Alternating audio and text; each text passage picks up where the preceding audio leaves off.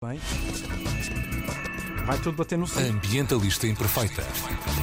Com Joana Guerra Tadeu. Ora, vamos então para mais um episódio na versão rádio eh, ambientalista imperfeita, Joana Guerra Tadeu. Alô, muito Alô. bom dia. Ah, já te ouço bem, já me ouves bem, Sim. está tudo no sítio, tudo tranquilo.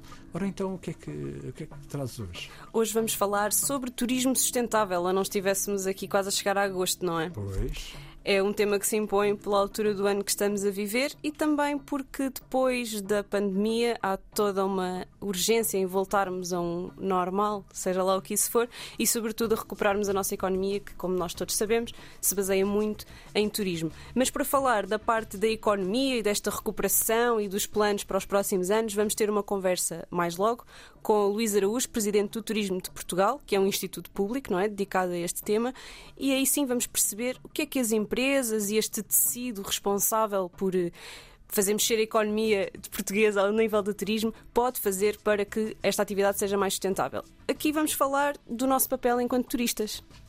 E enquanto pessoas que, que nem que seja maior passam nos sítios onde é feita essa. essa- Exatamente. não é? Ah, o que é que é o turismo sustentável, afinal? Segundo a Organização Mundial de Turismo, temos que pensar nas três vertentes da sustentabilidade. Portanto, na ambiental, estamos a falar na utilização adequada dos recursos naturais, evitando a produção de desperdícios e resíduos, portanto, não fazer lixo, parece simples. Ah, e também na mitigação dos impactos que, possa, que, que o turismo possa ter tanto na construção de grandes empreendimentos, como no desfrute das atividades turísticas, mas também naquilo que é o longo prazo, que os efeitos a longo prazo no ambiente que um empreendimento turístico pode ter ah, na sua localização, ao nível do património natural, dos ecossistemas e da biodiversidade.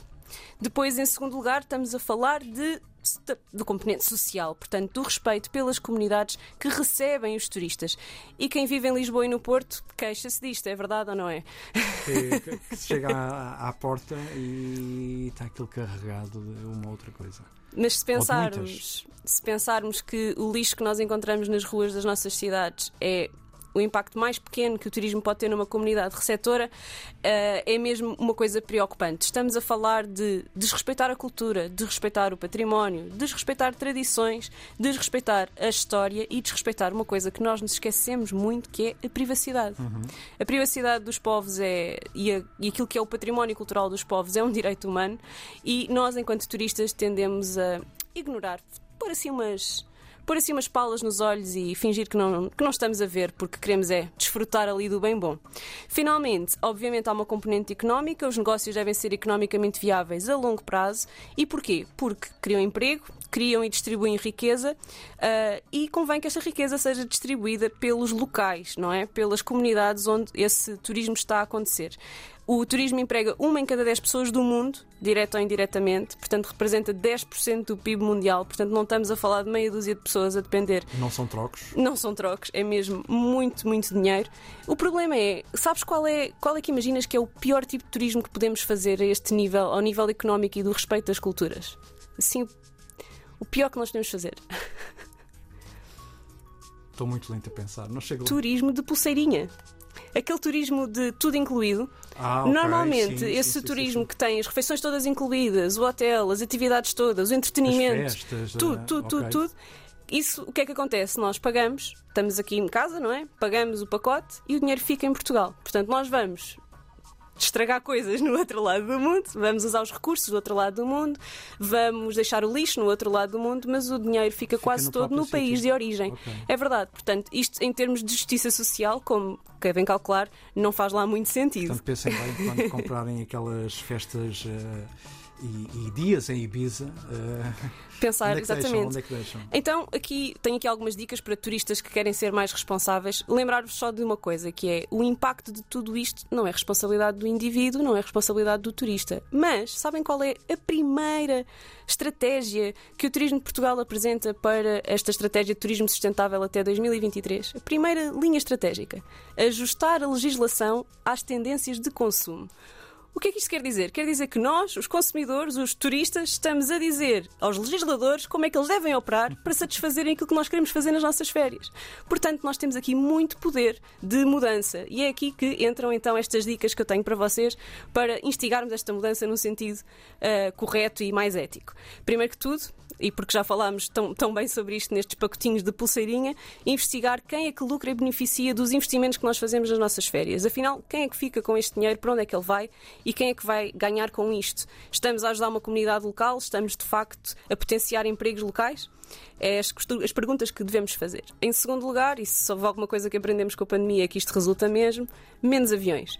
Se apanharem um avião, que aproveitem bem este dia, o máximo tempo possível.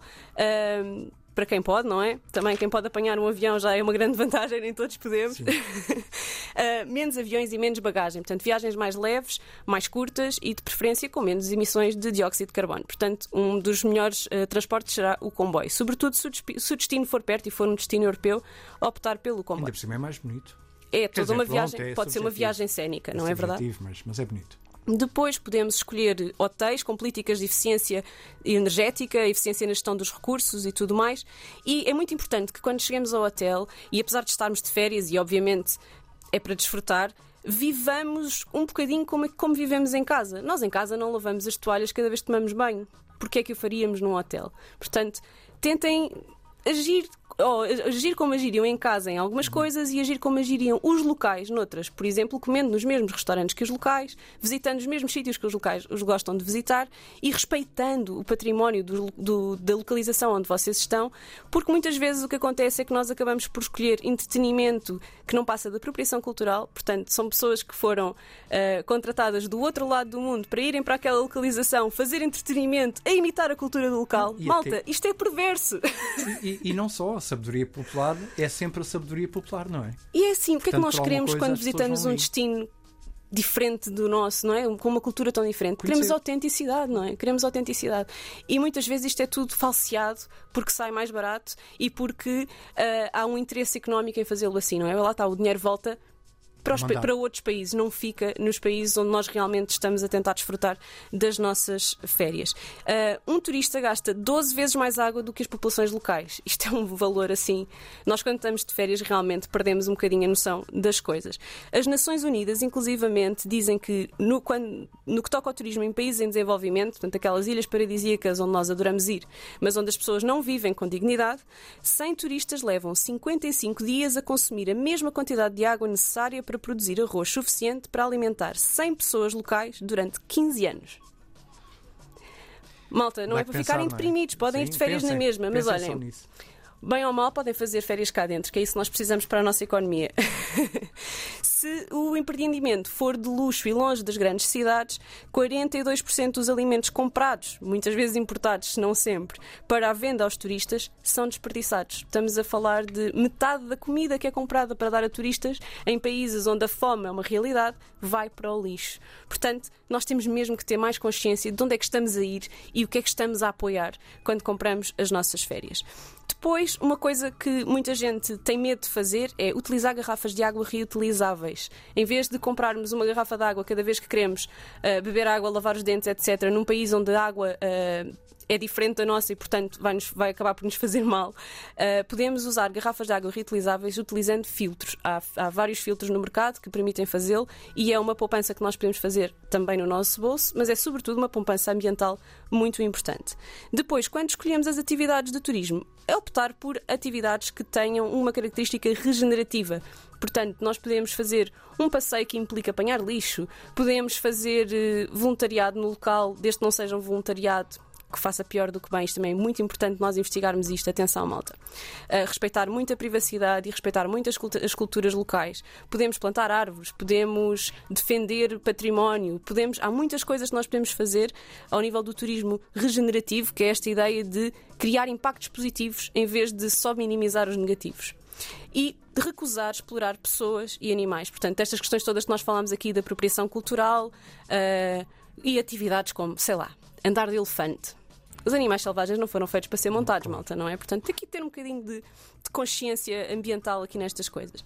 E finalmente, comprar se comprarem, souvenirs éticos e justos. Portanto, nada de comprar coisas no aeroporto e na loja do hotel. Comprem coisas a artesãos locais que sejam realmente feitas por pessoas locais e que o dinheiro vá para pessoas locais E que e que seja uma realmente. recordação do sítio mesmo. não- Exato, não uma sido- real recordação, sem apropriações culturais, sem eh, mercantilização daquilo que é a cultura de um povo. Ahm, e acho que ficamos, ficamos por aqui. Eh, temos ainda uma canção que vai Temos, mas passar a seguir.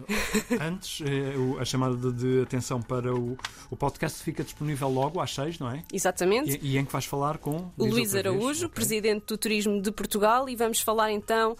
Não sei se, se sabias, mas Portugal está no top 20 do Índice de Turismo Sustentável. Uh, portanto, estamos muito bem colocados. Estamos a falar de uma análise a 100 países. Um, e porquê é que estamos tão bem colocados e o que é que podemos fazer para melhorar ainda e quais são os planos que, que temos em termos de estratégia nacional para isto? Uh, que é fundamental, porque grande parte, grande fatia da nossa economia depende Vem disto precisamente aí, e temos sim. que o fazer de forma responsável. E para falar de responsabilidade, vem então aí uma canção de uma senhora, de uma senhora com S maiúsculo assim enorme.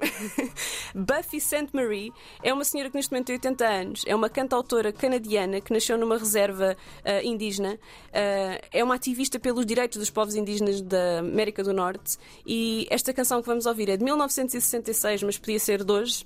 Uh, todas as canções uh, têm a ver com este respeito por aquilo que é uma cultura, por aquilo que é um povo e por aquilo que é uma tradição e aquilo que é um espaço. É uma longa guerra. Uma longa guerra que temos ainda muito, Muito para semelhante à lutar. que era da altura. hein? Exatamente. Incrível. Andamos tão pouco.